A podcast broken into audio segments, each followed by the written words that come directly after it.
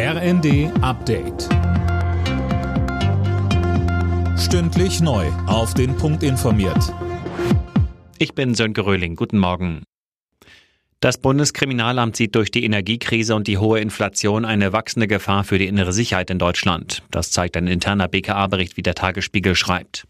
Wenn viele Menschen durch politische Entscheidungen in existenzbedrohende Situationen geraten, sei demnach mit einer ähnlichen Lage wie bei den Protesten gegen die Corona-Maßnahmen zu rechnen. Auch Straftaten gegen Politiker und Entscheidungsträger werden befürchtet. Außerdem hat man offenbar Hinweise auf Anschlagspläne von Islamisten, die die Lage ausnutzen wollen. Schleswig-Holstein, Mecklenburg-Vorpommern und Niedersachsen machen sich dafür stark, Deutschland quasi in regionale Strompreiszonen aufzuteilen. Anne Brauer hat die Welt am Sonntag zitiert unter anderem Schleswig-Holsteins Energiewendeminister Goldschmidt. Ja, der meint, eine solche Aufteilung wäre nichts anderes als die logische Konsequenz des energiepolitischen Irrweges von Seehofer, Söder und Co. Goldschmidt wirft nämlich der bayerischen Regierung vor, den Ausbau von Stromnetzen und Windkraft sabotiert zu haben. Und nun sei den Menschen im Norden schlicht nicht mehr zu vermitteln, warum sie die Zeche dafür zahlen müssen. Unterstützung kommt aus Mecklenburg-Vorpommern und Niedersachsen. Auch die Ressortchefs Meyer und Lies sprechen von Ungerechtigkeit und sehen die Hauptlast der Energiewende im Norden.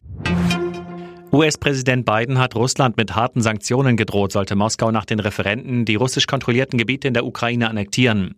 Diese Referenten seien eine Farce, ein Vorwand für den Versuch, Teile der Ukraine gewaltsam zu annektieren, so Biden. Das wäre eine eklatante Verletzung des Völkerrechts. Belgien hat einen umstrittenen Atomreaktor bei Antwerpen dauerhaft vom Netz genommen. Der Meiler liefere seit dem Abend keinen Strom mehr, so eine Sprecherin des Betreibers. Deutsche Atomkraftgegner und Politiker hatten jahrelang auf das ausgedrängt. Die deutsche Fußballnationalmannschaft hat die Generalprobe für die Weltmeisterschaft verpatzt. In der Nations League verlor das Team mit 0 zu 1 gegen Ungarn. Es war die erste Niederlage unter Hansi Flick. Damit rutscht die DFB 11 in ihrer Gruppe auf Platz 3 ab. Tennis-Superstar Roger Federer hat seine Karriere beendet. Beim Lever Cup unterlag er an der Seite seines langjährigen Rivalen Rafael Nadal dem US-Doppel Sock Tiafoe. Danach konnte der Schweizer die Tränen nicht zurückhalten und dankte seinen Mitspielern, den Fans und seiner Frau Mirka. She could have stopped me long, long time ago, but she didn't. She kept me going and allowed me to play, so it's amazing. Thank you.